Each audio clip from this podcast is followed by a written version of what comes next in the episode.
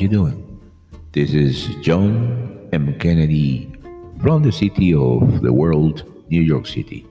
And this is Poemarium, the planet of the poets. In this space, we celebrate poetry, literature, music. Those, is the, those things that enrich and embellish our lives. Well, today is 14, October 14, 2021, and yesterday 13, 2021 of this month, October. It was an, it has been an event.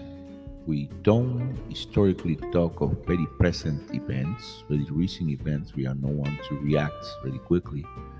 But in this case, we will, uh, actually, because the personality, the, the person that is involved in the event and the event itself although we cannot deny that the event has an hint of propaganda, but it doesn't take it the uh, the notability, we'll say the same, or the remarkability. Had to be a remarkable event, and we had to know this in terms of poetry, and it will bring to us poetry, music, poetry, poetry and music, and also the literature of the event itself, which has been uh, published, has been commented, has been uh, being popular. I think it deserves to be popular. First, it's a record. It's a man who have 90 years old and he was in the space. That's for his for himself. The whole Sing can be just being about that. A 90 years old went outside the planet Earth and was successfully bringing down, landed after he did that orbit around. I will say, uh, went up and down uh, on the space. I don't think he orbits around, but a suborbital uh, capsule from Blue Origin the Jeff Bezos company who pretends or who was uh, planning to send us or send the majority of their customers out of space and beyond. Well, they will accomplish this uh, with William Shatner, more uh, known uh, for his role in Star Trek as Captain James Tiberius Kirk, Captain Kirk.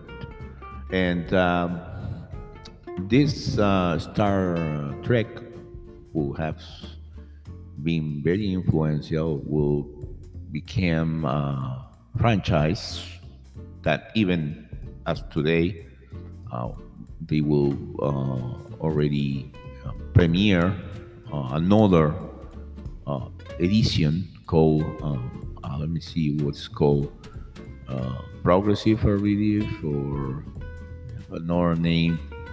In this case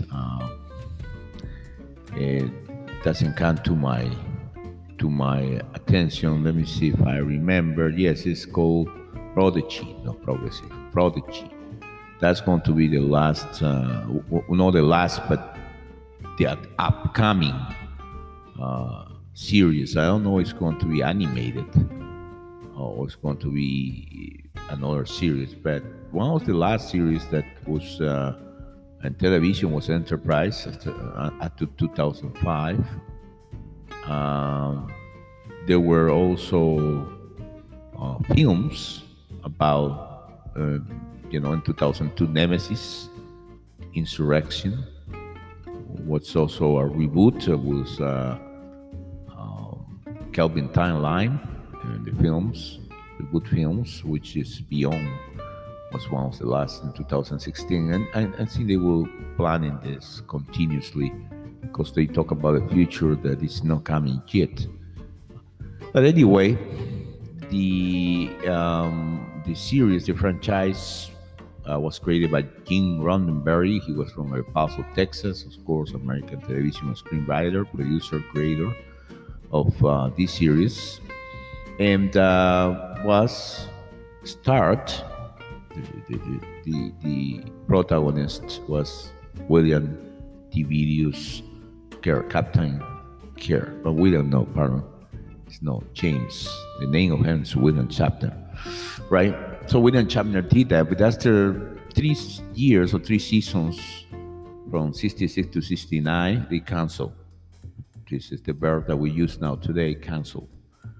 They suppressed, they ended the series unknowingly the reasons because they have a very good cast we understand that because the series is still around some tvs some channels and tv and sometimes I even see them again. They are good, and they show things that we use it. For example, a telecommunicator now is a smartphone. That at that time was not was unthinkable to have a device that you can communicate wirelessly uh, from long distance. It was a phone, but uh, we will say when we will have that, and, then we have it now, right? But so so many other scenes that in the series were uh, portrayed uh, and were, I will say, uh, uh predicted by the designers and by the uh, screen uh, writer, which is Roddenberry. But anyway, um, he went to the space at 90 years old yesterday. Um, congratulations for that. It's an amazing achievement. But he is achieving so many things already on the earth. Also, of course, as he was going in the space, we know that there is uh, many things that happens when you go out.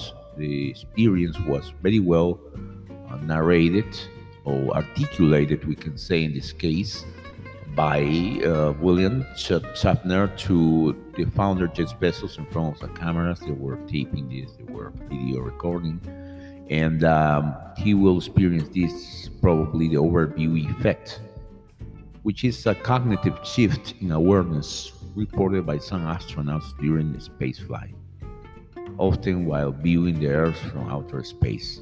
So that particular uh, sensation. He didn't want to lose it, as he would stated many times. He want to stay with that sensation of seeing the earth, the blue uh, mantle around the layer, the blue layer around the, our planet, and seeing for the first time and uh, from outside the the, the planet. You know, it's, uh, it's an amazing sensation should have been. And he advised everybody, invite everybody to see it. Of course, something that Jeff Bezos wanted in the first place, because that's his company. And the more customers, there were two customers or three customers, at least two customers, three customers in there, uh, that when sent it out with William Shatner to the space, I think they pay for. And uh, he wants more people. He wants more customers, and who better to sell this idea, uh, like William Shatner, Captain Kirk himself, a man of 90 years old. William Shatner is 90 years old because he was born March 22, 1931. So he's near to 91 years old. March 22, 22, he will be 91.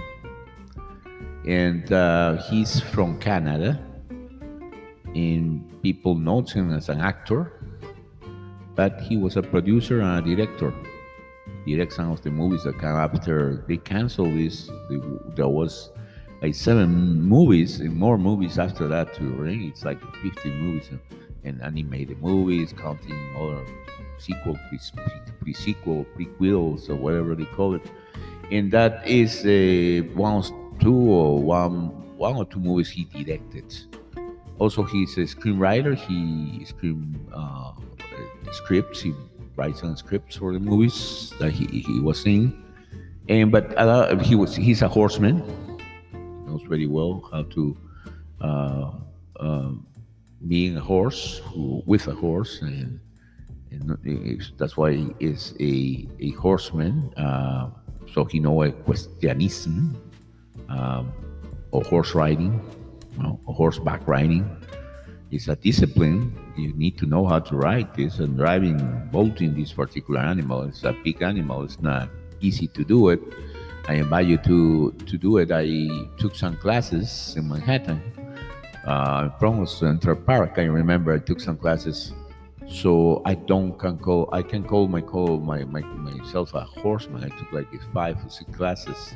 I was very happy to do it, and we have a lot of fun. And well, there is a other activity that he does. Uh, more people say that he's a musician and he's a singer, but I will say that he is mostly a poet.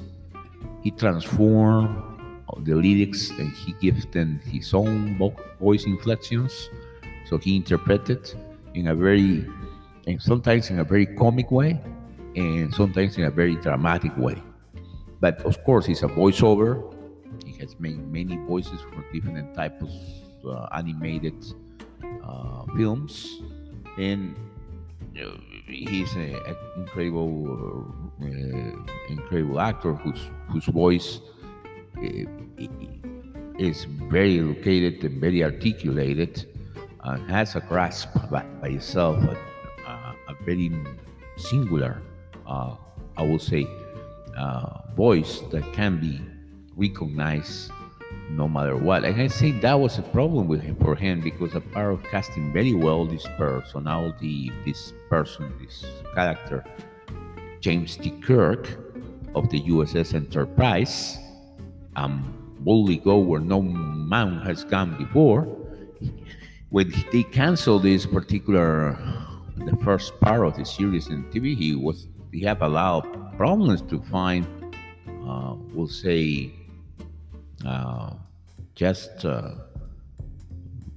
eh, how I can say job. He can, he was so cast into in, into into his into into the Captain Kirk that nobody can see other person, other character for him. You can, sorry, you can, you're Captain Kirk.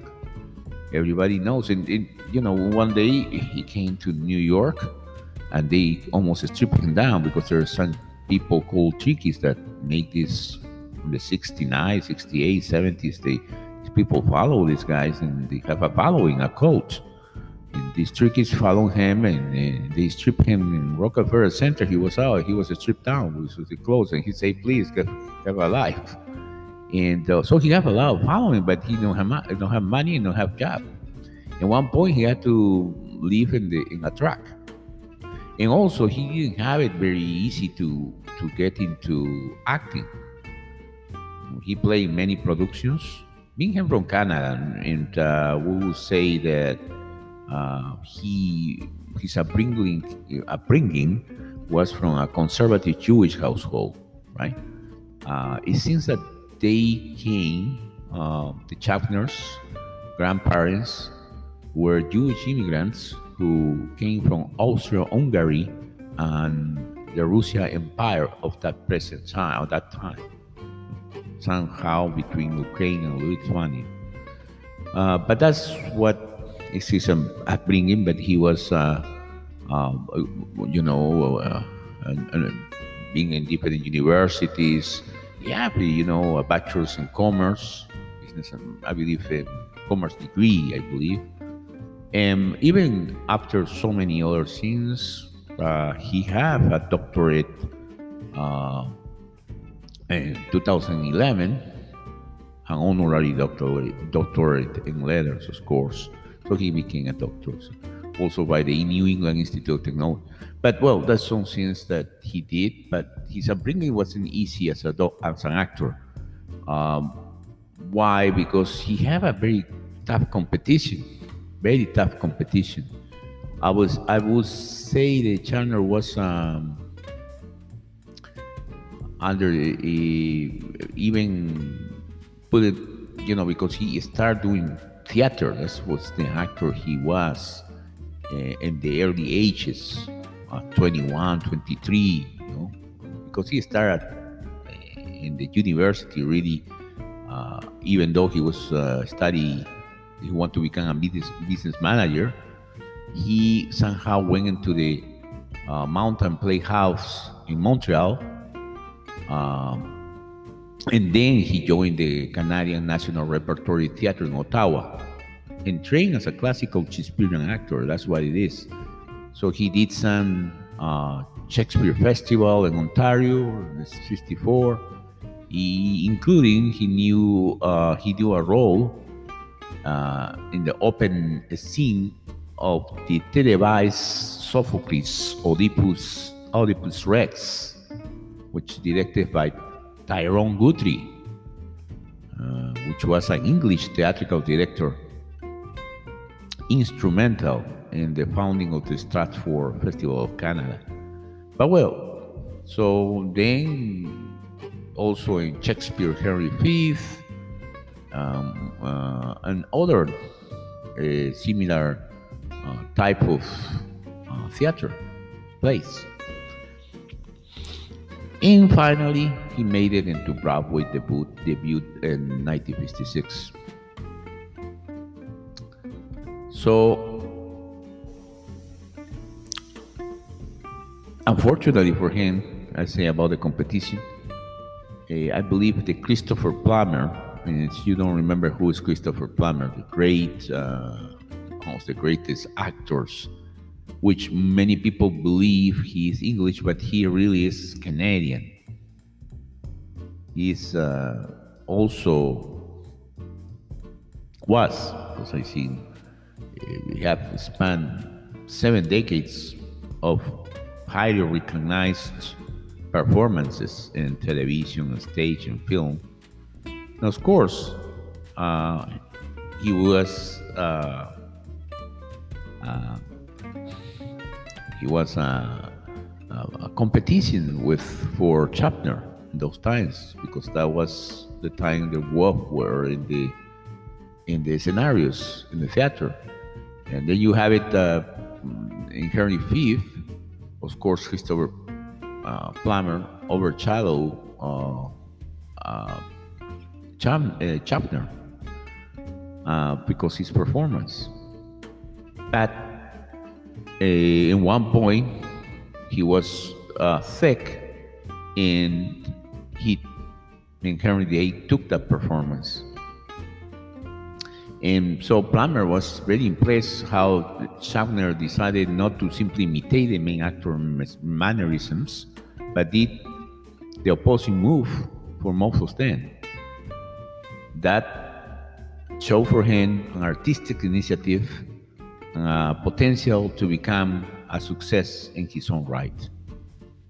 So the two actors will become friends, I believe, and later even appears adversaries in Star Trek number six, The Undiscovered Country. Well, he did so many other things, many, but there's not the only competition that he had, or maybe the competition made what he is the actor that he became, the great speaker that, that he, he done, because we had to name uh, that there were more successful actors than him. We could talk about Steve McQueen. That is in the Times. Terence and Stephen McQueen, yes, is Steve McQueen, uh, nicknamed the King of Cool. Hmm? was an American actor, more of them for more know, more uh, very well known for his anti-hero persona, right? And that was a box office. I mean, who can touch McQueen? I believe nobody. Then Paul Newman. Hmm? That was at the time they were called, you know, they were contemporaries, and to not say the least, Robert Redford so that was the competition that he had. And so all of them were already contemporaries of him, and they were very, very famous already by their by their own merits. They continue and they will continue, but all the movies that had, they had been done, Chandler wasn't that successful. And this is just become he became you know be, you know he become become a working actor who who show on time, knew his lines, and don't charge much for what he you know he answered the phone uh, all the time. And at that time, he says he he stated work equals work, so he he didn't have a work. He don't have, eh, you know, being very have good looks. He has.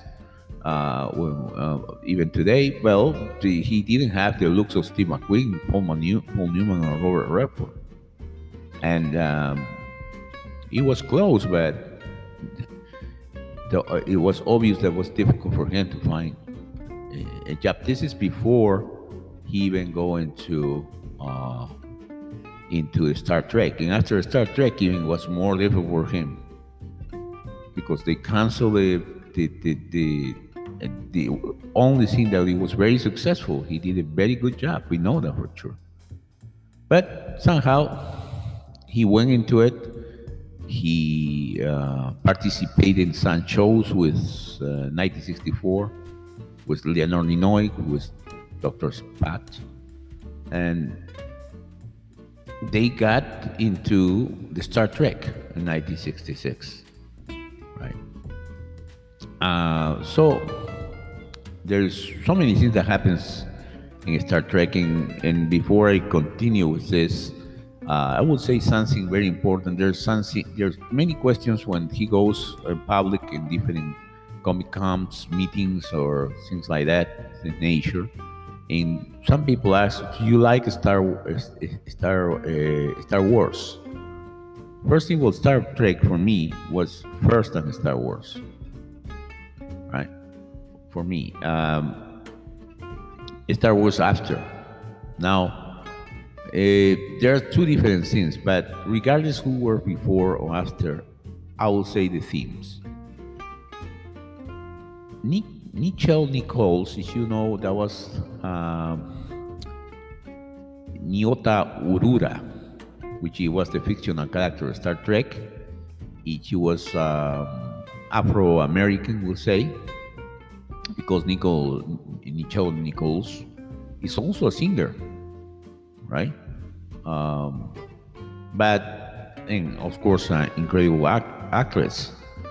Uh, it was one of the first African American females characters at that time in American television. There was not, none, very few in, in TV series. No protagonists like he, she became. She became one of the more important characters in in the in the in the series. So in one episode, I believe the name of the episode was Plato's Stepchildren. Uh, for some reason, I don't know, it was script in the script or something like that. But the the more popular event, one of the more popular event that was kind of uh, an event really, happens when Captain Kirk kissed uh, Lieutenant Uru, Ura, and that was not happening on TV, which uh, white men kiss a black woman. And it was scripted, I believe, in television, at least in United States. That was a movie with Sidney Poitier, and with Sidney Poitier, I believe is uh, something about a, a, teacher, and there is also the name of a, a very famous uh, song, um, song. Uh, I believe I love I love with my my teacher or something like that, which was a Scottish singer that sang that, which is completely a blonde, and that they have an affair in this. You know, and they they marry, I believe. Uh, first, it was the relation between the teacher and the student, and secondly, the the relationship and the marriage between a black man, Sidney Poitier, and a white woman. That was in 1968, 1967. 1969. I could not remember, but that's another uh, part. This is in 90, November 22, 1968. and that happens in the United States. I believe that movie was in England, but I'm not sure. Anyway, uh, uh, that happens in Star Trek, and why I mean uh, I named this event, why I describe it, because if you see what is about Star Wars, the Empire attack, the Empire attack, and you see the Empire. There is an Emperor. We're talking about future, right? And we're talking about empires. We're talking about uh, social classes. We talk about dominion, evil. Uh, we talk about completely no other culture that it looks like England in the 15th century with chips. Mm? It looks like pirates, uh, uh, you know, of the 14th, 12th, 13th century, 14th, 15th century, 16th century in the space with the spaceships. And all this the, the, the thing is about something very infantile. Right? You can see something now you, you go back and see you know that it's not per se that george lucas don't have this particular uh, ability but he didn't impress me whatever the scripts were but that's why through the years star trek is different star trek is you know they have Spock, which is a volcano i believe it's between men and Vulcano. Her mother was, I believe, human, and the father was a Vulcan. Vulcan. So you have these particular different beings that are guided by rationality, and the idea is exploring. The idea is not conquering, exploring. It's a different way. It's go to where no no man has come before. Understand what we don't understand and try to meet different civilizations. That was nice. This things is very democratic in, in that expanding, understand others, so we can understand better who we are. Not the idea of the the, the empire, the evil. The, maybe there will be always evil. Yeah, but in the future, even in this present, we have democracies. Although we have some empires, right? we still have. And we start some kingdoms, right? That, that the choosing of the people is traditional. For most people, they have democracies, and that works. But also in the future, we see that we should improve our socialist, uh, our social um, establishment, our our way of living and understanding rules and regulations and government, and that shouldn't be the empire right? I hope not, because that will be the end of it. well, so to have a, a, a, notice and go into the poetry of this, the poetry of the event, taking this whole scene uh, out of the context, just go back to the issue that we can go to the space. And of course, there's a lot of people, they have reason they are wasting a lot of money to go to the space for those people who have the money to pay for it. But we have a lot of problems in this planet. Those problems that we have will be transplanted, will we transport, will we commute to the space with our same dilemmas. We have to solve the dilemmas now and here. And that doesn't also mean that we cannot explore, we cannot go to adventures We have to continue. We are doing our best, and uh, if we figure out shows like Star Trek that looks for rationality, looks for the things that other beings can experience as us, even though are different against, will have the same experience of life. So let's go to listen to uh, William uh, Shatner, and I come back to present more about the poetry of William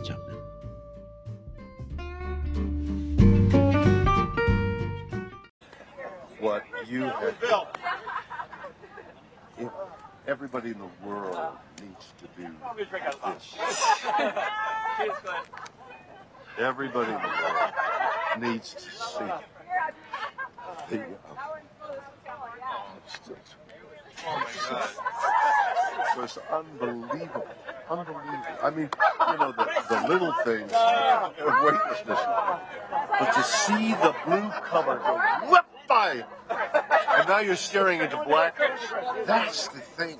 The covering of blue, this the sheet, this blanket, this com- this comforter of blue that we have around. We think, oh, that's blue sky, and then suddenly you shoot through it all of a sudden, as though you whip off a sheet off you when you're asleep, and you're looking into blackness, into black ugliness, and you look down, there's the blue down there, and the black up there, and it's it's just there is mother and earth and comfort, and there's is there death? I don't know. Is that death? Is that the way death is? Whoop, and it's gone. Jesus. It was so moving to me. This experience has been something unbelievable. You see, yeah, you know, uh, weightless, my stomach went up, and I thought, God, this is so weird. But not as weird as the covering of blue. This is what I never expected. Oh, it's one thing to say, oh, the sky and the thing and the fragile. Th- it's all true. But what isn't true, what, what is unknown until you do it, is there's this pillow, there's this soft blue. Look at the beauty of that color. And it's so thin. And you're through it in an instant. It's what a, how, how, how thick is it? We know. I mean, the atmosphere. Is it a mile? Two no, miles? I mean, it's, I mean, it depends on how you measure because it thins out, but maybe 50 miles. Not but you're going Yeah. 2,000 miles an hour. So you're through 50 miles, uh, whatever the mathematics fast. Yeah, are. really you know, fast. it's like a beat and a beat, and suddenly you're through the blue. and, And you're into black. And you're into, uh, you know, it's, uh, it's mysterious and galaxies and things. But what you see is black. And what you see down there is light. And that's the difference. And not to have this, you have done something. I mean, whatever those other guys are doing, what it what isn't, they don't. I don't know about that. What you have given me is the most profound experience I can imagine. Uh, I'm so filled with emotion about what just happened. I, I just, it's extraordinary, extraordinary. I hope I never recover from this. I hope that I can uh, maintain what I feel now. I, I don't want to lose it. It's so so much larger than, than me and life. And it hasn't got anything to do with the little green planet, the blue orb, and the, it has nothing to do with that. It has to do with the enormity and the quickness and the suddenness of life and death and the, oh my God. It something. It's so beautiful. Beautiful, yes, beautiful in its way, but No, I mean your words. oh my words. It's just amazing. I don't know. I can't even begin to express what I, I what I would love to do is to communicate as much as possible the, the jeopardy, the the the the, the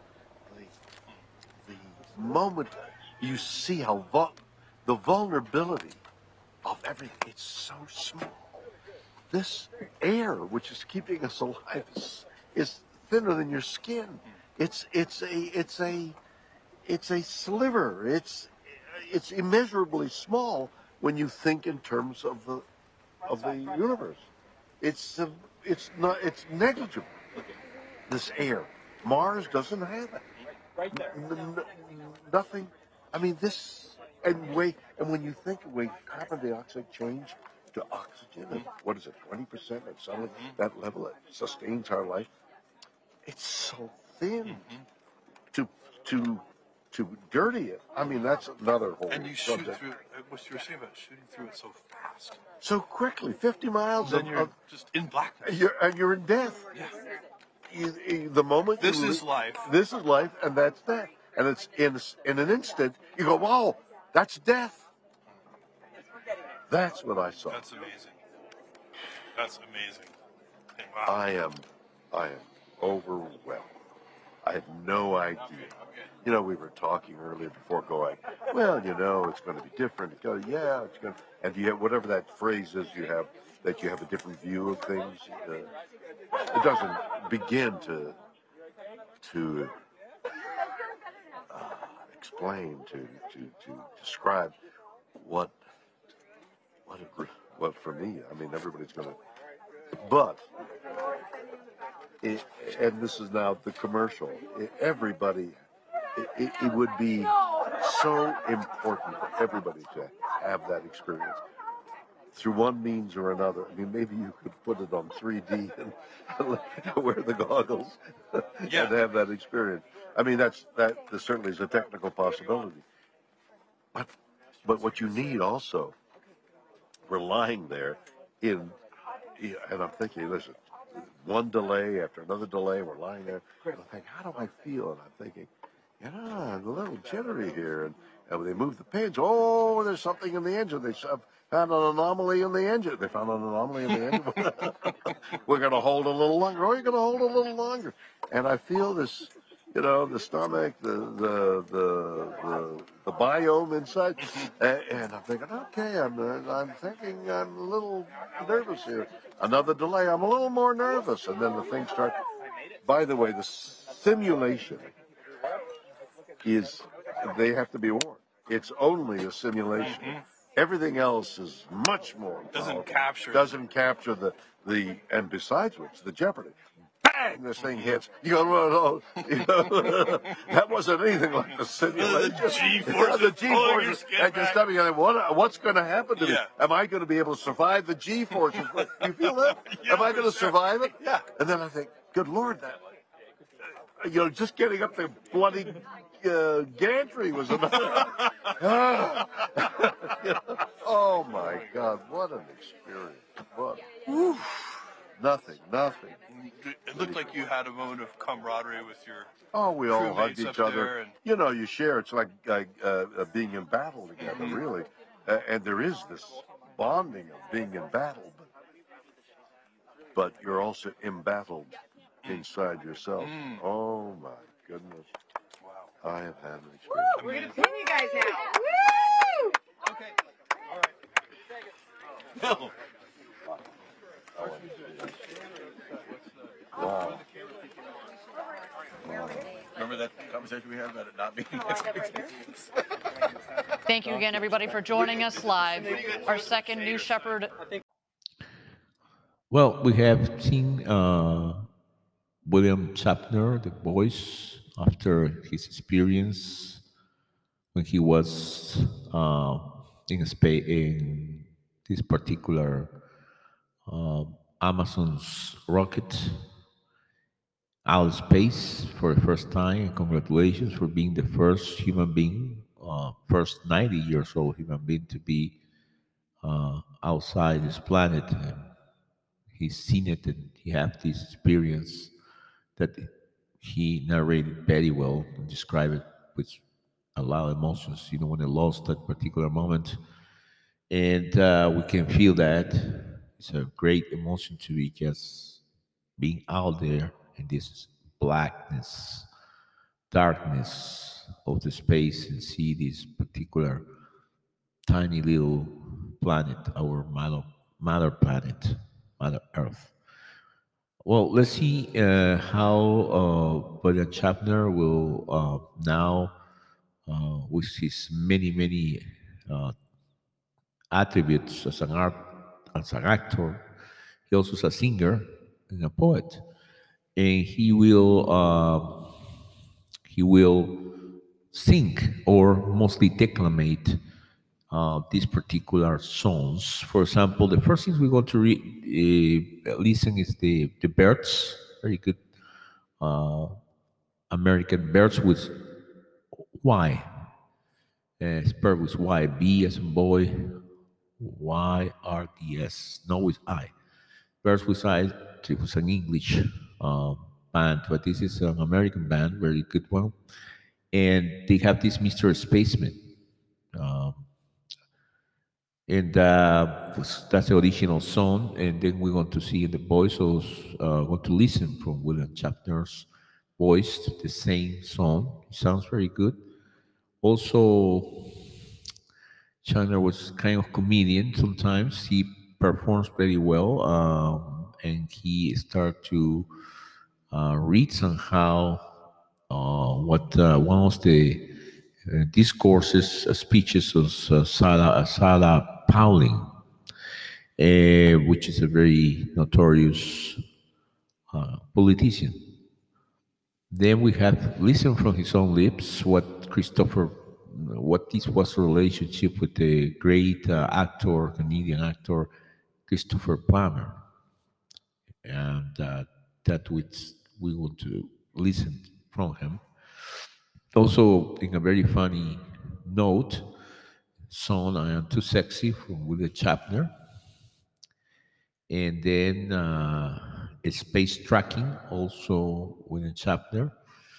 And finally, uh, he will sing uh, "My Way" to George Lucas, celebrating his career. You know, was a celebration, a tribute for George Lucas, the Star Wars, which it was kind of uh, at war because William Shatner is Captain Kirk, and we know that it's Star Trek.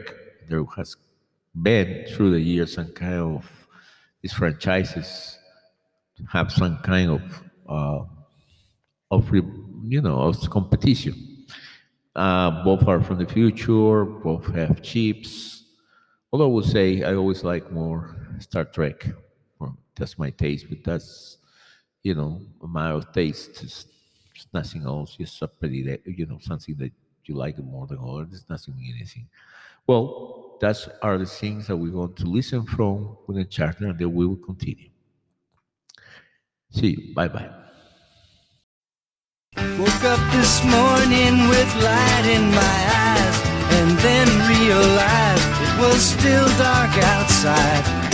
It was a light coming down from the sky. I don't know who or why. Must be those strangers that come every night. Those saucer shaped lights put people uptight. Leave blue green footprints that glow in the dark. I hope they get home alright. Hey, Mr. Spaceman, won't you please take me along? I won't do anything wrong.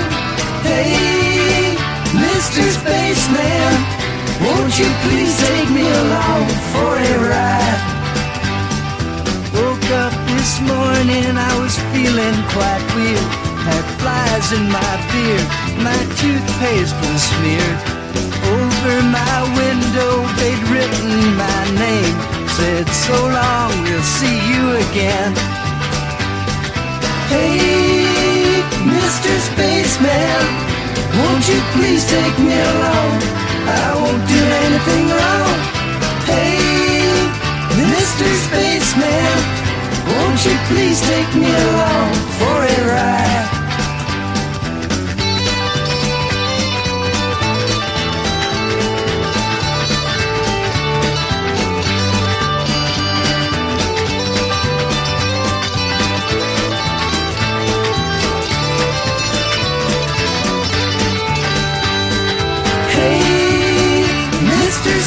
Spaceman, won't you please take me along?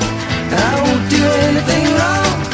Hey, Mr. Spaceman, won't you please take me along for a ride?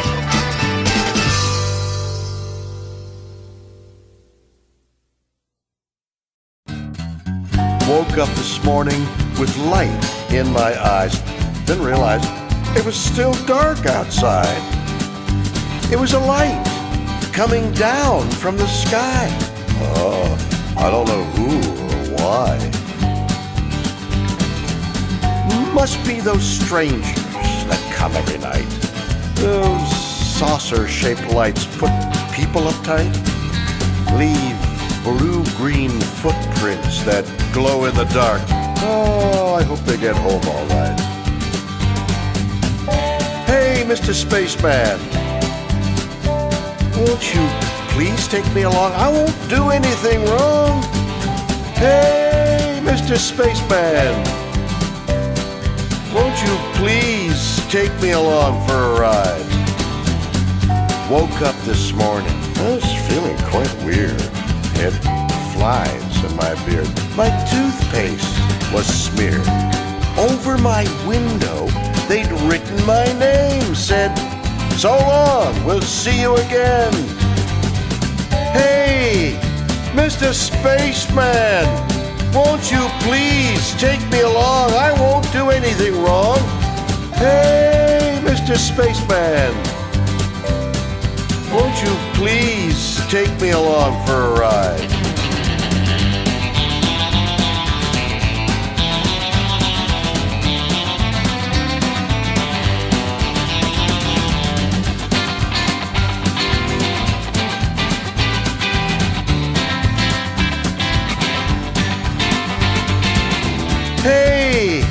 Mr. Spaceman, won't you please take me along? I won't do anything wrong. Hey, Mr. Spaceman, won't you please take me along for a ride?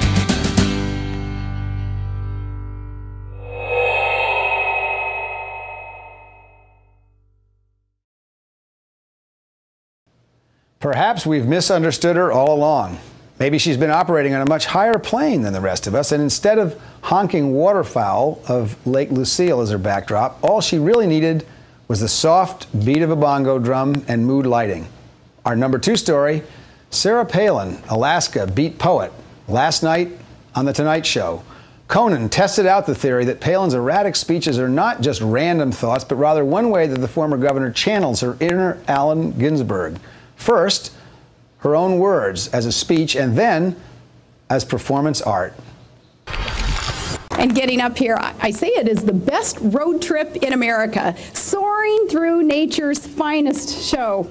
Denali, the great one, soaring under the midnight sun. The cold, though, doesn't it split the cheechakos from the sourdoughs? With fireweed blooming along the frost heaves and merciless rivers that are rushing and Here to read the Palin speech verbatim as it was intended to be heard is Emmy Award winner and master thespian, Mr. William Shatner.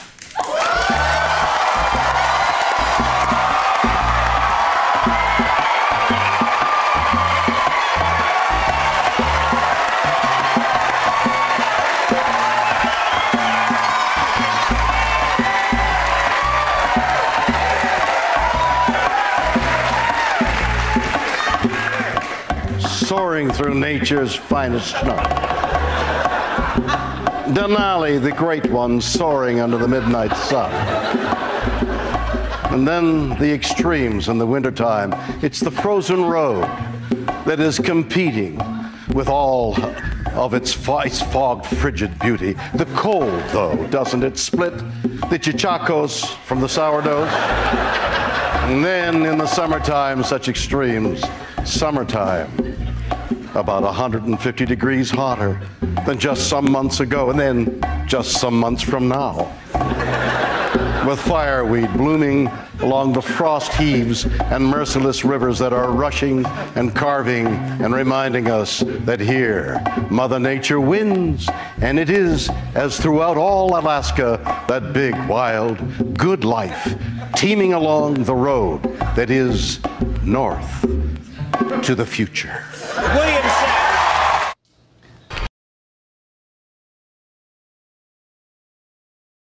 Legendary Canadian actor Christopher Plummer has died at the age of 91. Plummer grew up in Montreal and enjoyed a distinguished career in theater, movies, and television. He won an Oscar, two Emmys, and two Tonys.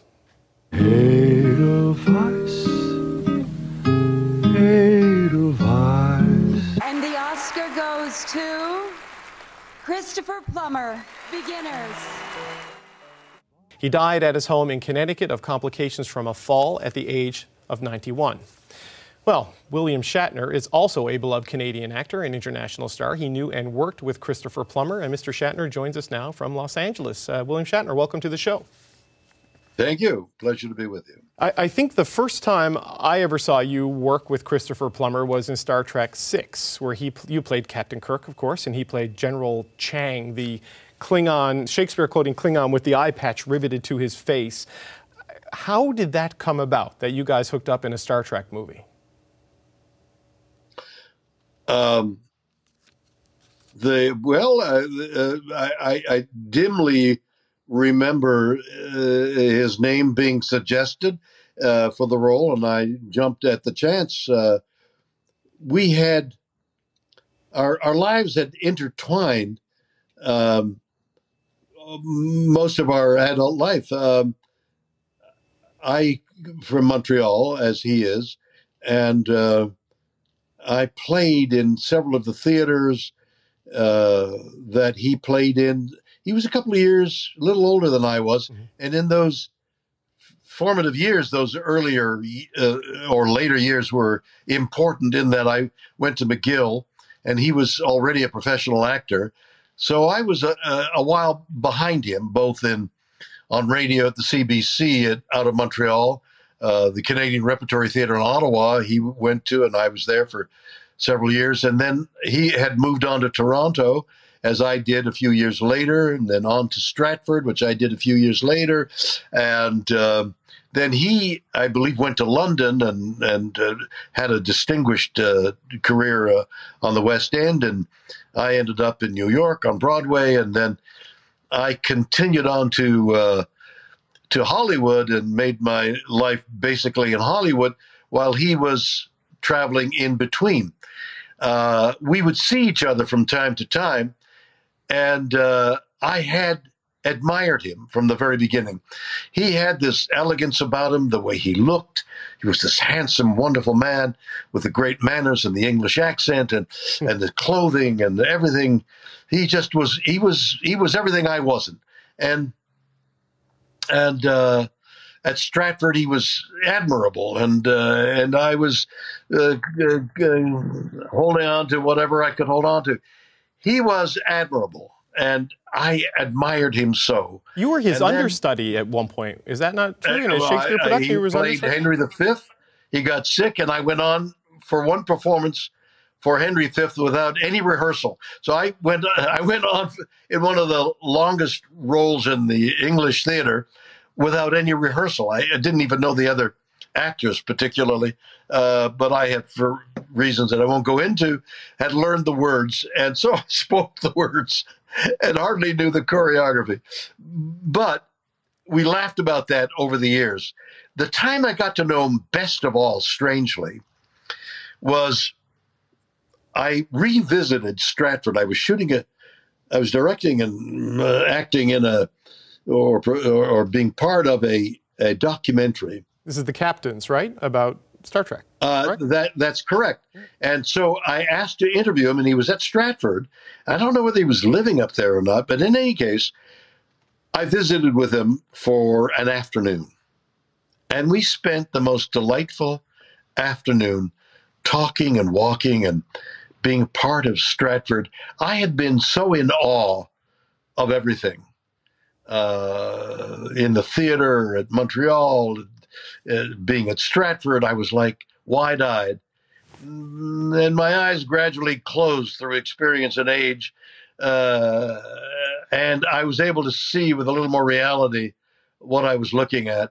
And so I was able to be with him on the the same level, if you will. Mm-hmm uh, I felt friendship rather than admiration, or both, and uh, and we played uh, with each other on this on this interview. We we laughed and joked and and uh, it it was so much fun and and all our mutual experiences, actors we had performed with, and jokes we had played on each other, and roles we had played, and uh, the the understudy thing, and the uh, everything came together on that magical afternoon that I spent with him. I, I, and then, uh, no, go ahead. Go so ahead. sorry. No, go ahead. Go ahead. I cut well, No, and then Ellipse. he Go he, ahead. he acted right up. He was acting right up until the end, right? I mean, he was 91 when he passed. I, saw a movie he did recently called Knives Out that came out two years ago. So he was like 88, 89 when he did this. Uh, he That's even incredible to be acting at that age. Right, like he, he did the stage, as you talked about, like Henry V did Shakespeare, but he also was a voice actor for video games, things like Skyrim and things on Xbox. Like he, he changed with the times, right? So when, I when- hope so. yeah, when you look at his legacy, big picture, um, and you know, there's a, a sense of loss and a sense of pride in this country today. How do you think Canadians and the world should, should remember Christopher Plummer when they look back at the totality? as of one of the most as one of the most distinguished actors that ever uh, that lived anywhere. Uh, he was more familiar in the theater in London, I believe, but uh, as a result of, uh, of his films and, and on television, he was uh, uh, the American public was well acquainted with him. But he was a, a, a formidable talent uh, in many ways. He spoke, you know, we used to joke about John Gielgud and the way they would uh, do uh, Shakespeare, and and and and Chris could do that uh, without being uh, putting it on like I do.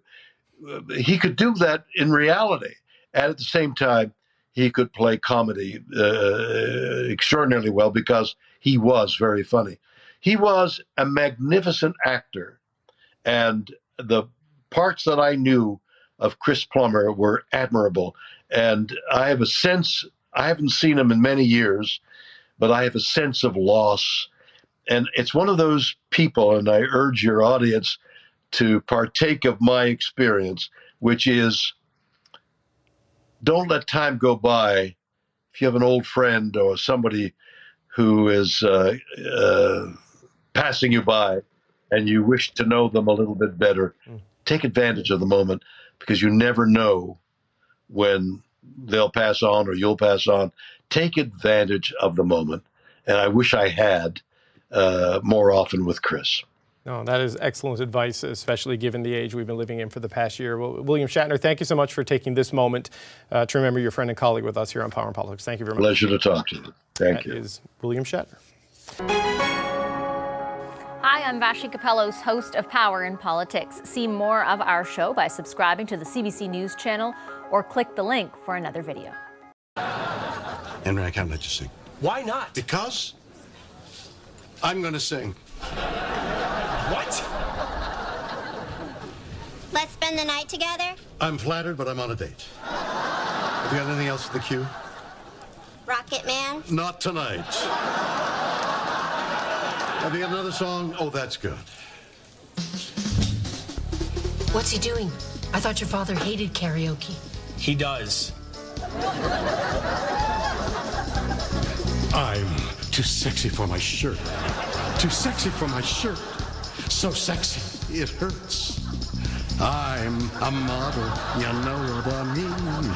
And I do my little turn on the catwalk. Yeah, on the catwalk. On the catwalk. I shake my little toes on the catwalk. I'm too sexy for my cat. Too sexy for my cat. For pussy, poor pussy, pussy cat. And I'm too sexy for the song.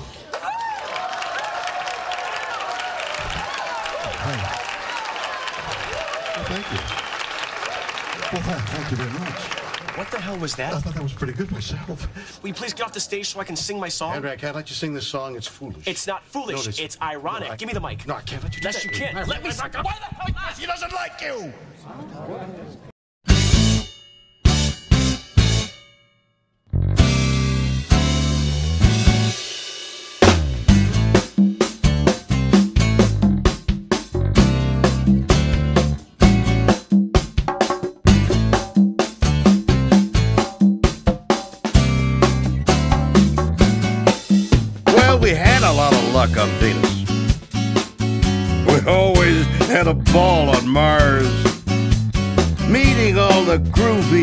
People, we've rocked the Milky Way so far.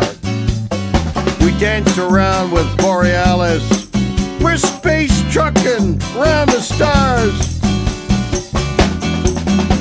Come on! Come on! Come on, let's go space trucking. Come on! Come on! Come on, let's go space. Remember when we did the moonshot Pony Trekker led the way? We'd move to the Canaveral moonstop when every knot would dance and sway. We got music in our solar system. We're space trucking around the stars.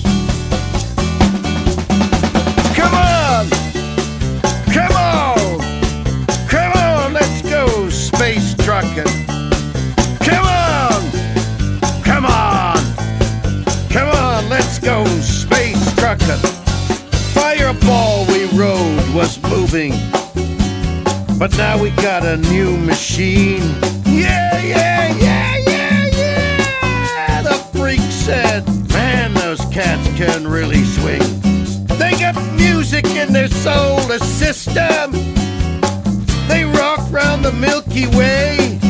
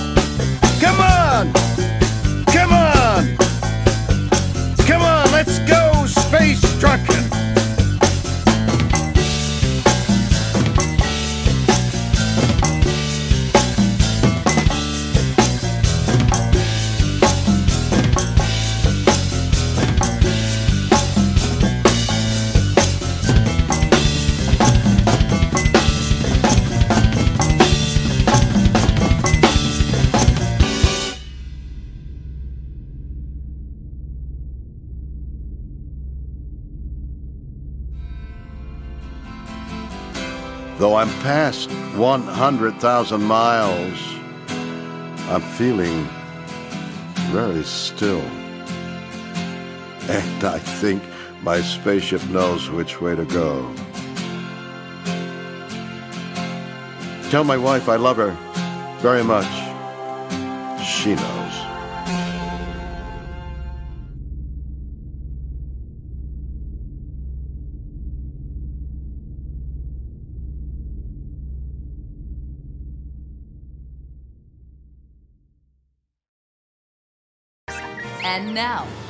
Ladies and gentlemen, William Shatner.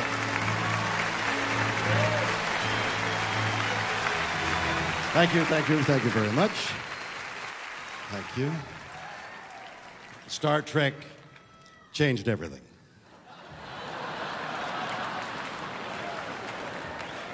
And aren't these conventions wonderful?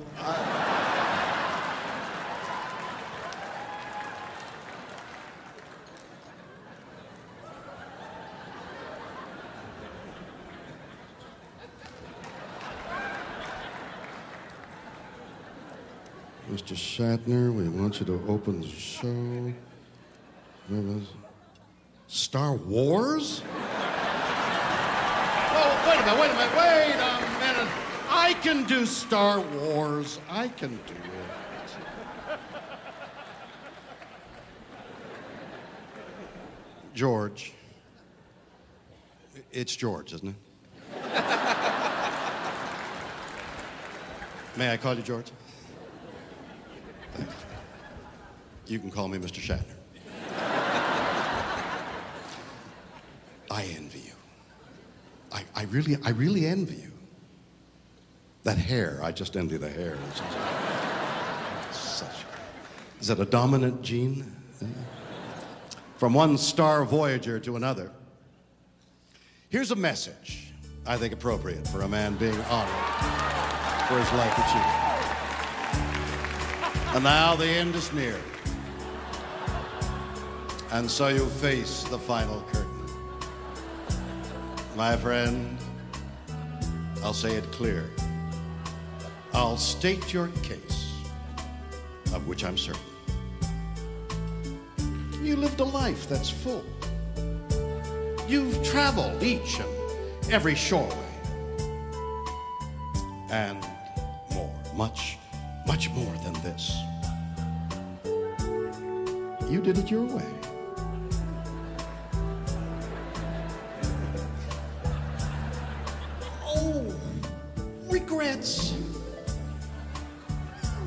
Had a few.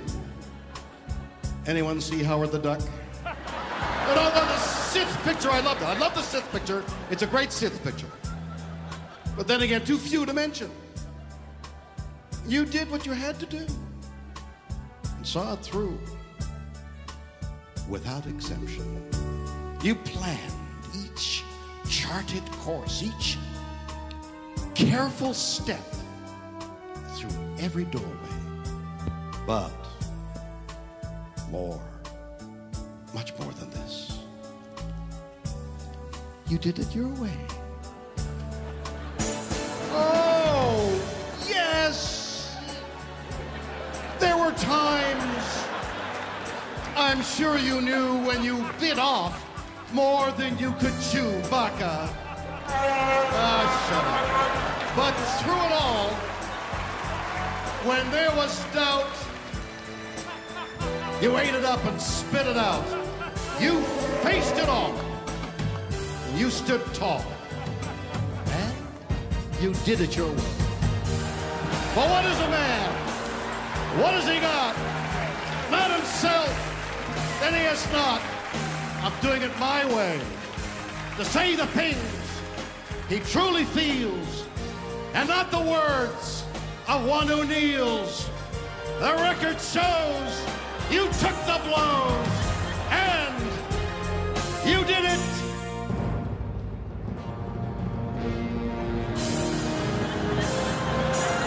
Your way. Live long and George.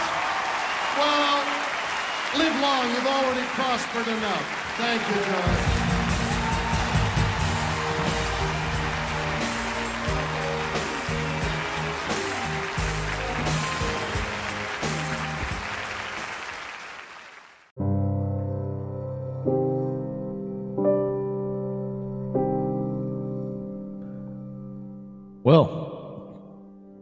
We have heard William Shatner singing to George Lucas on Oddity.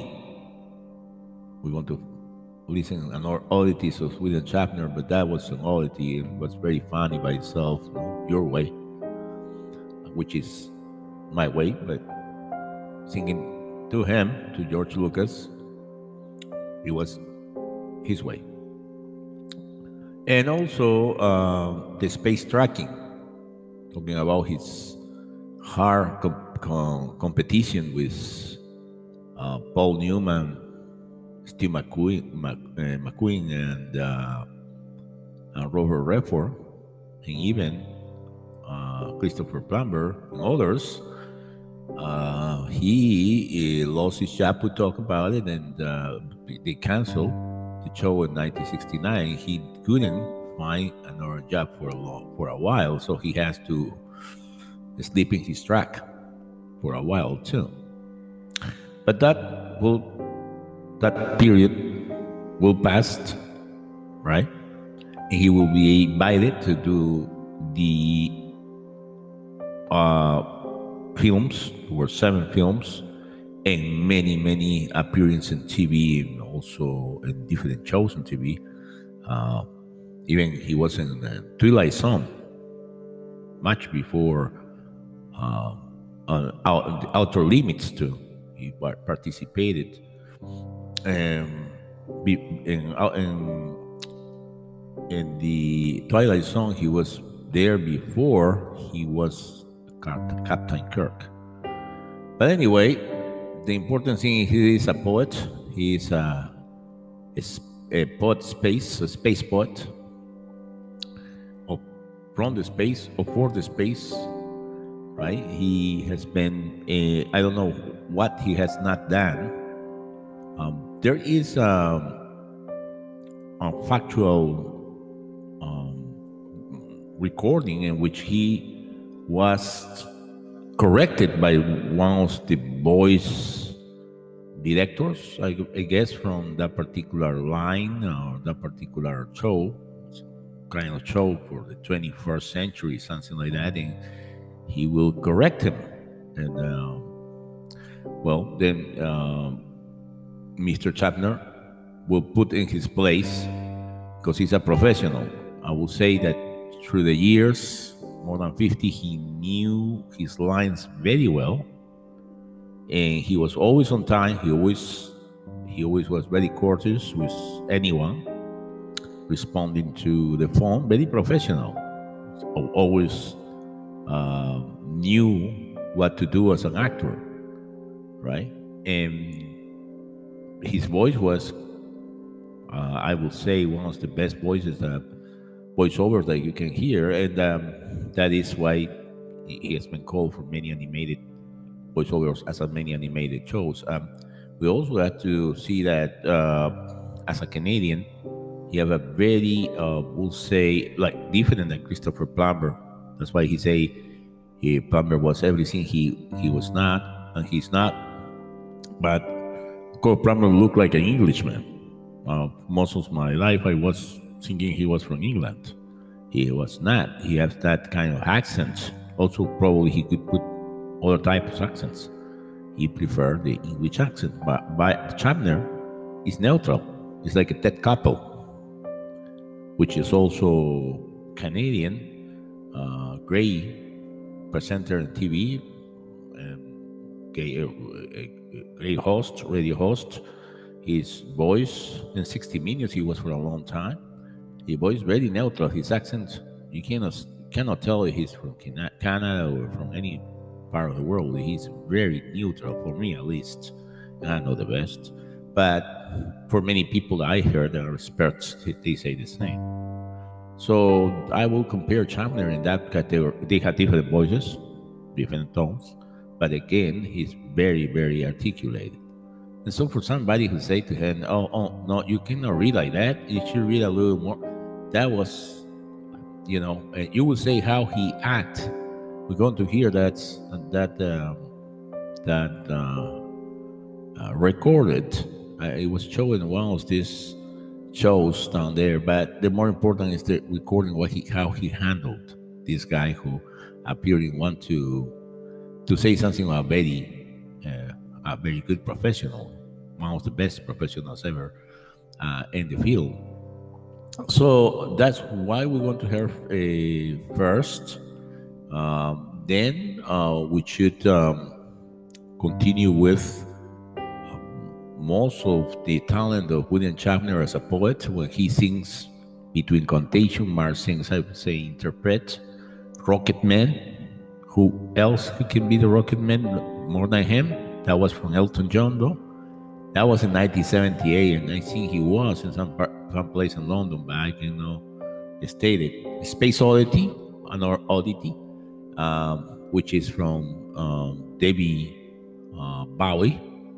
He also sings um, in TV FU. and he sings very well. the FU. Uh, also, the Elton John, he will sing. Who else? Lucy in the Sky with Diamonds. Have to be something related.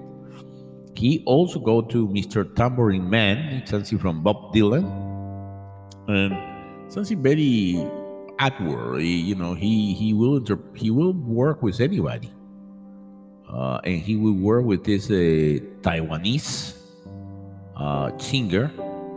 I think so. It's Ji Jin, something like that. I really not.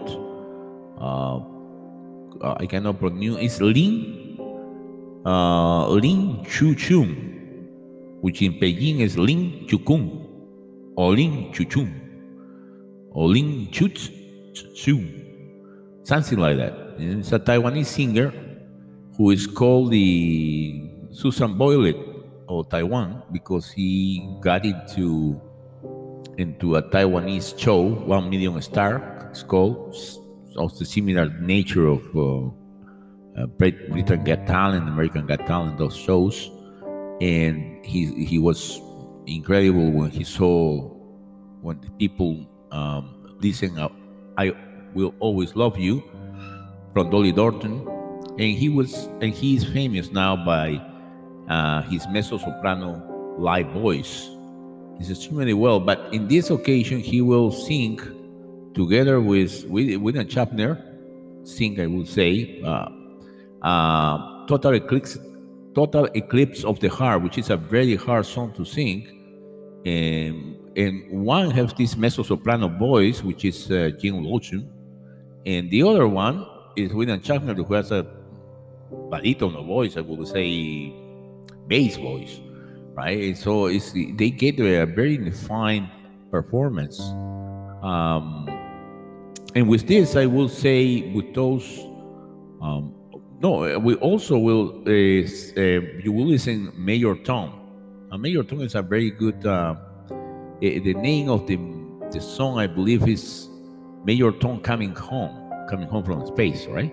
It's uh, uh this is a. Uh, it was an interpretation, a song from the German synth pop, which is um, Peter Peter Schilling and was very famous. I was was released in 1983 or 1986 or something like that. I'm not completely sure, but it's a it had to be with space. It had to be with space. You're going to have William Shatner in there, right? And uh, we're going to listen that song too, that uh, particular song. So um, hope you enjoyed um, the list. I hope you enjoy William Shatner. Of course, we have enjoyed in all the movies he have done most of us, maybe you don't know, try to enjoy it, and many shows that he has done on TV after the Star Trek, and he continues and he will continue, of course. His last adventure was being in the space factually by the fact being there outside and see and feel what for us as a human beings, and there has been many before then, 600 human beings that has been outside space factual, and uh, he's one of them, uh, but he's the oldest of all of them, 90 years old. So let's go to listen to Helen with me to the next episode on Poemarium, the planet of the poets, and with William Shatner the space, the finite frontier for all of us, the poets. Bye bye. Nice to see you.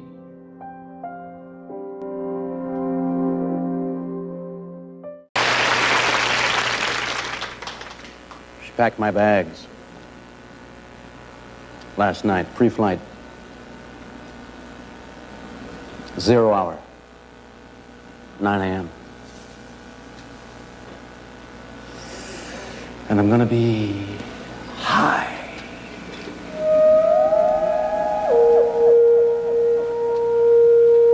as a kite by then.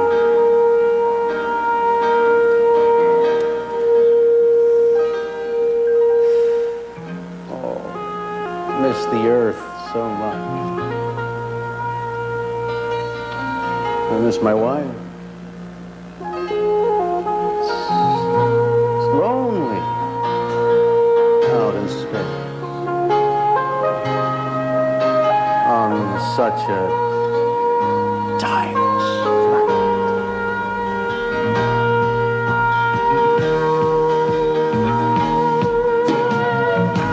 And I think it's going to be a long, long time to touchdown brings me back again to find I'm not the man they think I am back home. Oh, no, no, no. I'm a rocket man. Rocket man. Burning out his fuse out here alone. I think it's gonna be a long, long time till touchdown bring me round again and find I'm not the man they think I am at home. Oh, no, no, no. I'm a rocket man. Rocket man. Burning out his fuse out here alone.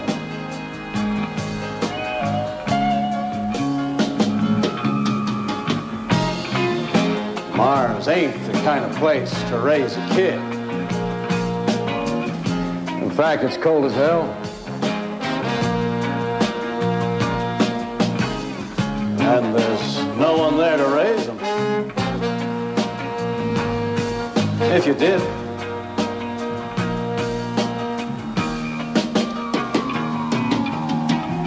And all this science, I don't understand. It's just a job. Five days a week. Rocket man. A rocket man.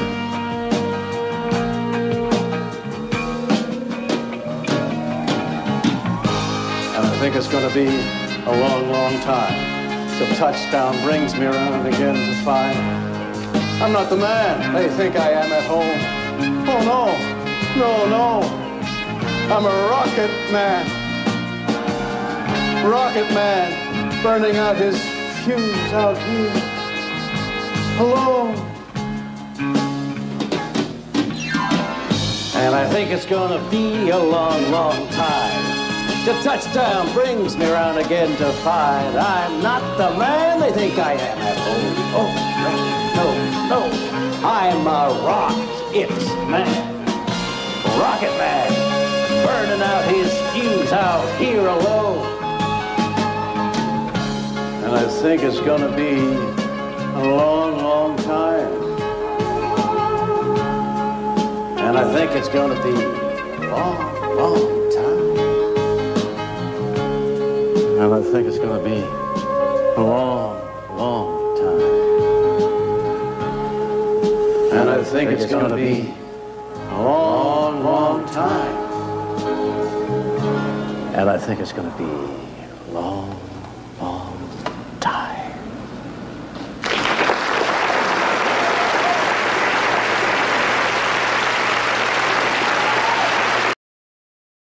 All right, I got to play you this. This is William Shatner in a recording session. It's just so great. It, it really goes on a while too. That's what's great about it. It's just This it- is not a quick one, huh? no. This is William Shatner, and I would like to invite you to take a journey with me into the 21st century. So take the next few minutes and listen very closely. You'll be amazed at what you hear. Okay? Um, can there be a little more uh, excitement in the beginning? I love it. Okay. All right. It sounded like really laid, you know, really super laid back. Well, uh, I'm I'm uh, I'm saying uh, okay. I'll, I'll try and do that. Let's do take two. this is William Shatner, and I would like to invite you to take a journey with me into the 21st century. So take the next few minutes and listen very closely. Um, Well, uh, speak up, uh, uh, and and maybe you better do it do it the way you hear it. Tell do it for me. No, I mean just uh, go ahead. uh, this is William Shatner, and I would like to invite you to take a journey with me into the 21st century. So take the next few minutes and listen very closely. You'll be amazed at what you hear. Is that the way you'd like me to do it? Okay, I- I'll do it that way. Okay, ready. This is William Shatner, and I would like to invite you to take a journey with me into the 21st century. So take the next few minutes and listen very closely. You'll be amazed at what you hear. Okay, so is, did, I think that came pretty close. I'm sorry. Are you making fun of me? Uh, no, I'm doing. I'm. I. Just testing. No, no. I was. I believe that you asked that, that was about the way you did it. I wasn't jesting. Okay. I. I I'm sorry. I don't know. No, no. I, I, I insist. Now, what I want you to do is on. Pa- uh, is that satisfactory to you? I don't know. Maybe I should have just kept my mouth shut. I mean, Mm, No, because if your mouth were open, you'd have popped some pills in them. So, do the next paragraph for me so I can get an idea of how you want it. This is uh, page two. well, I, I don't know. I, I really don't want to because I think you you actually have a better, much better feel. No, I don't think I do. I would like to hear you read the second paragraph so I can so I can do it that way. Uh, let me hear. You know, I really, you know, now that I looked at the different things you did, I really like the first one. But Mm, No, I like it better the way you did it. I insist that you show me how to do page two. oh, geez. I, really, I mean it. Please read play uh, so I can get an idea of what you want. No, no, I'm going to do it the way you you think it should go. No, I am going to do it the way you're reading it. Okay? I know you're here to see that I do it the way the company wants it, so I'm going to do it the way you read it. Well, but I don't, I don't, you know, I don't want you to do it. But you're telling me how you want me to do it. Well, I'm sorry. No, no, no. I am going to do it your way. No, there's no apology necessary. You you know what you want. You know what you want. No, I don't. I mean, I really. I mean, you come in here and you don't know what you want? Well, I come in here because I know you're a professional. I mean, and, and you know how to do it. And I'm sorry I even said anything. No, I am going to do it the way you want, every paragraph. And you'll send it back to town and you'll see whether, you know, I hope it's it will please everybody else. As long as I'm pleasing you, that's all that matters. Mr. Shatner, would you please, you know, I, I don't feel right about doing it that way, really. Well, no, you felt uh, you wanted something done on the first paragraph. I'm trying to do what you want. Okay, let's lay down the second paragraph. Wow. Yeah, that's Boy, great. did huh? he jerk him. Ay vey. A nightmare.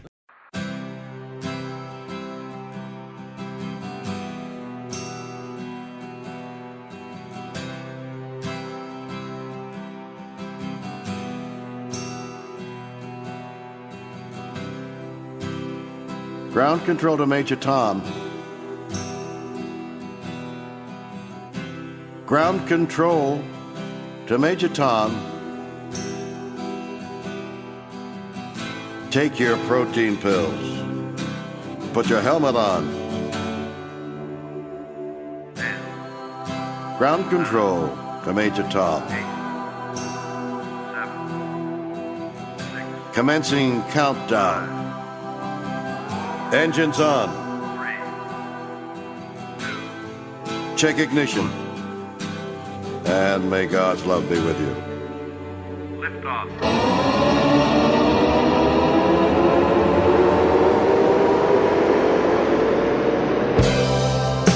This is ground control to Major Tom. You've really made the grade. And the papers want to know whose shirts you wear. Now it's time to leave the capsule, if you dare.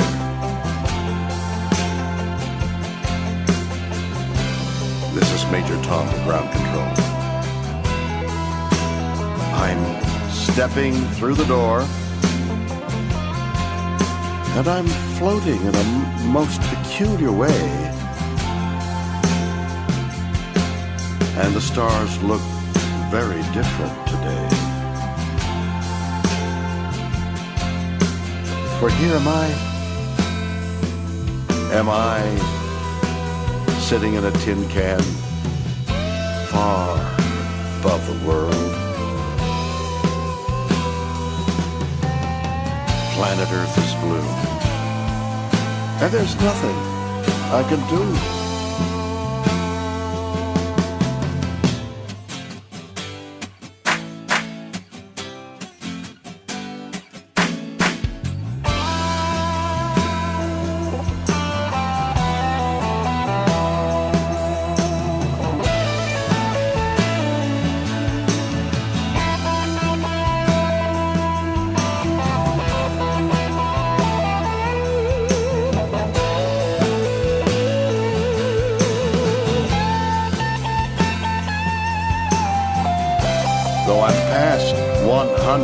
100,000 miles, I'm feeling very still.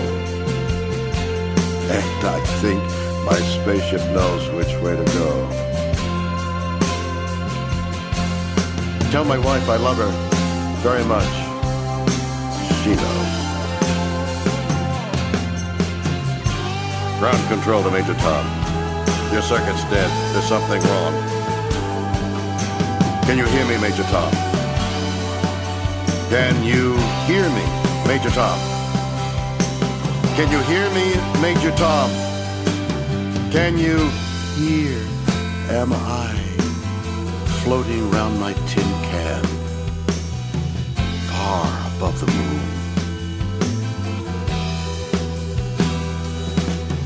Planet Earth is blue, and there's nothing I can do.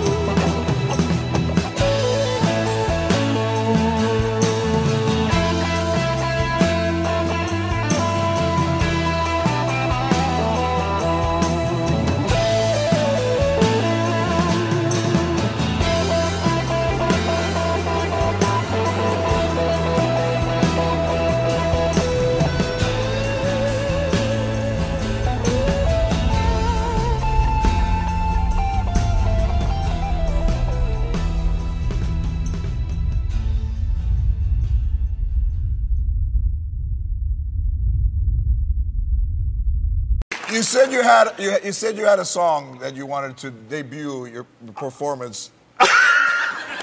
Well, we're talking about words you can't say. I'm going to say it. You have a song? I have a song, and I'm just going to say the words. Okay. Okay. Here we go. William Shatner.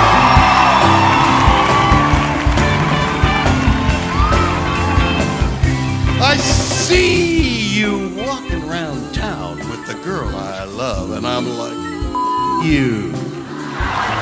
I guess the change in my pocket wasn't enough. I'm like, you and uh, her too. I said I was richer and I'd still be with her. Ha! Now ain't that some stuff? And although there's a pain in my chest, I still wish you the best with a you. Yeah, I'm sorry. Can't afford a Ferrari. But that don't mean I can't get you there.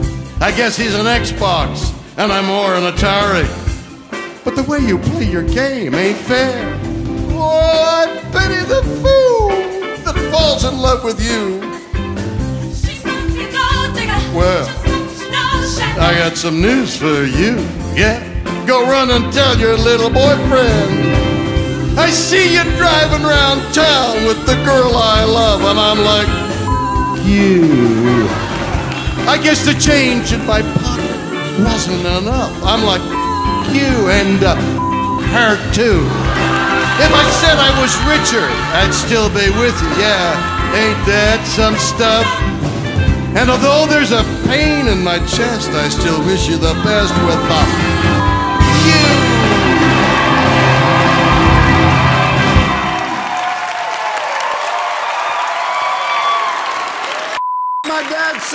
airs Thursday nights at 8:30 on CBS. The one and only William Shatner.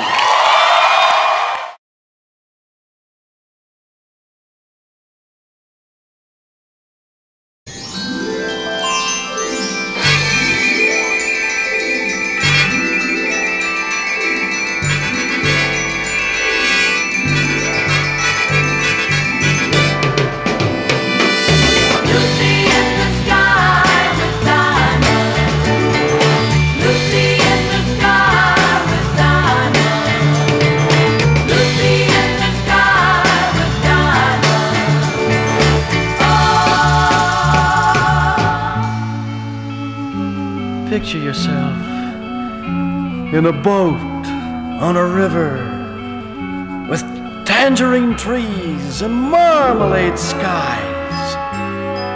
Somebody calls you, you answer quite slowly. A girl with kaleidoscope eyes. Cellophane flowers of yellow and green towering over your head. The girl with the sun in her eyes, and she's gone. Follow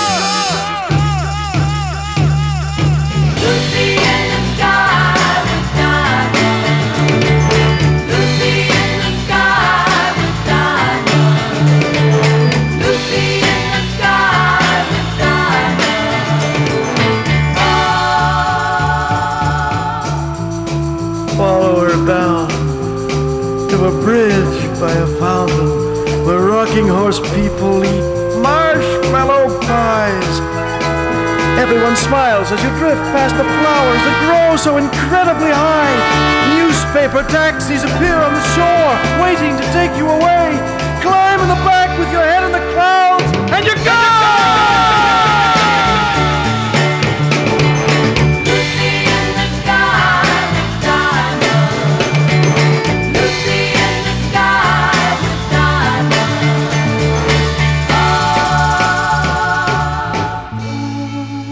Picture yourself on a train in a station with plasticine porters with looking glass ties.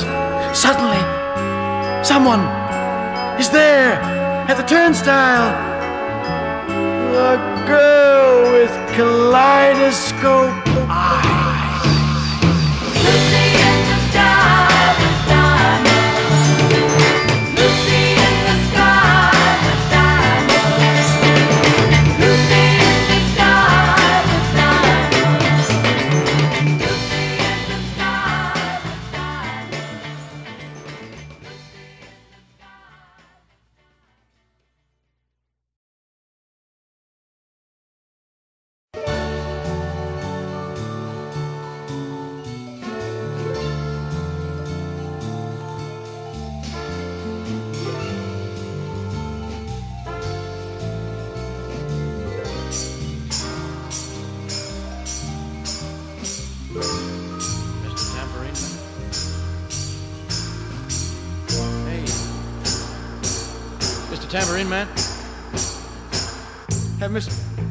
Tambourine Man.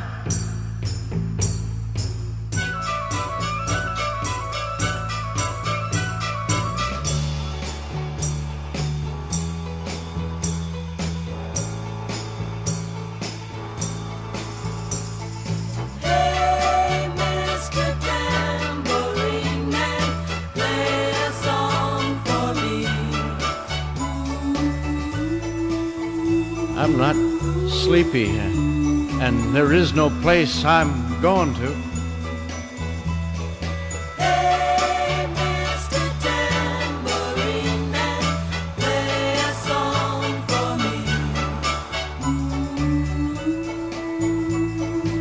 In the jingle jangle morning, I'll come following you.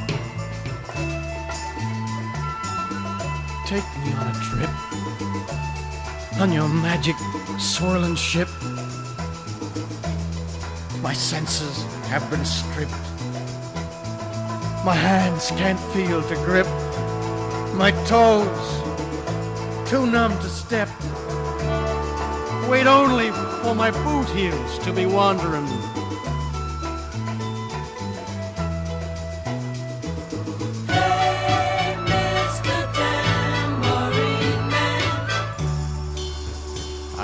Ready to go anywhere.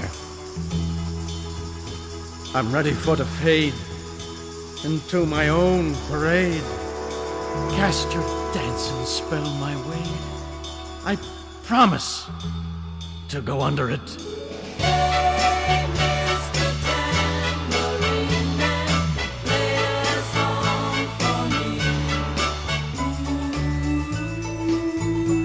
I'm not sleepy and there is no place I'm going to.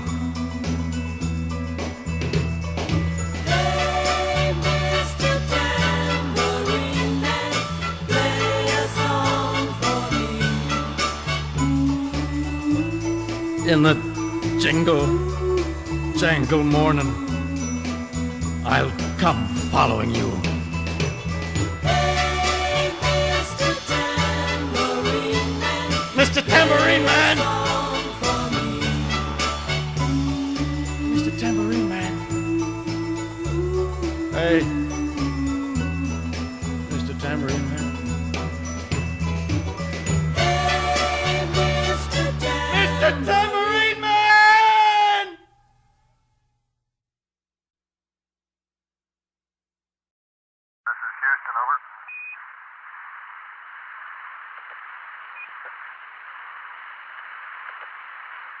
Minus 1 minute 35 seconds and counting. This is Houston, over. Roger, go ahead, Houston. Uh, 11, this is Houston. Uh, you are go for LOI, over. Roger, go for LOI. T minus 10, 9, 8, 7, 6, 5, 4, 3, Ignition. Liftoff. Liftoff. Liftoff. Yes, liftoff. Air 4 ignition. T minus 1 minute. Liquid hydrogen tank is at flight pressure.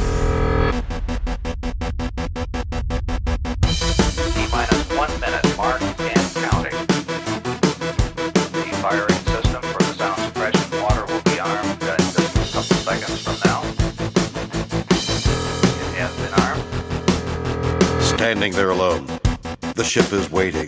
All systems are go. Are you sure? Control is not convinced, but the computer has the evidence. No need to abort. The countdown starts. Watching in a trance, the crew is certain. Nothing left to chance. All is working, trying to relax. Up in the capsule, send me up a drink, jokes Major Tom. Count goes on.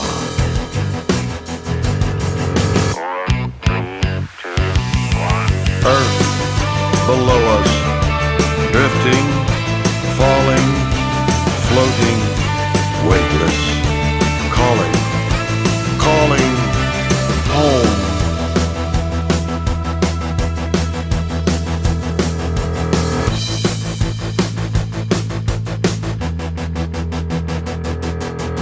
Second stage is cut. We're now in orbit. Stabilizers up. Running perfect. Starting to collect. Requested data. What will it affect when all is done? Thinks Major Tom. Back at ground control. There's a problem. Go to rockets full. Not responding. Hello, Major Tom. Are you receiving? Turn the thrusters on. We're standing by. There's no reply.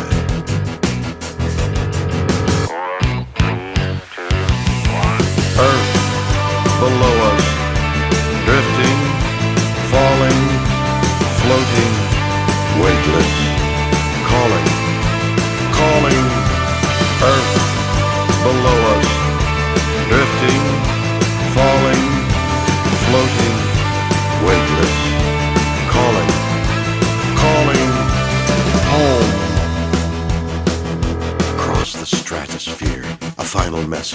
Give my wife my love, then nothing more.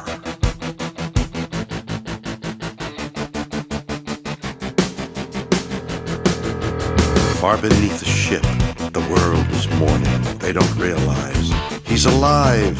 No one understands, but Major Tom sees now that life commands. This is my home.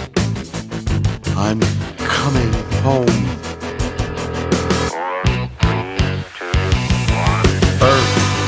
Below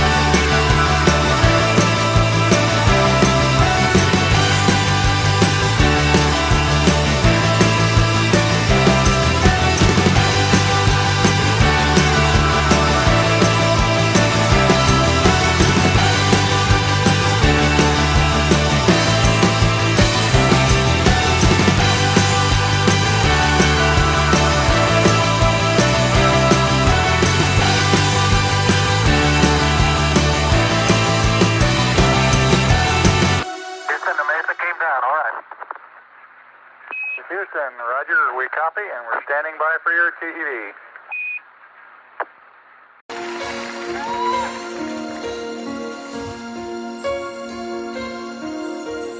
Turn around.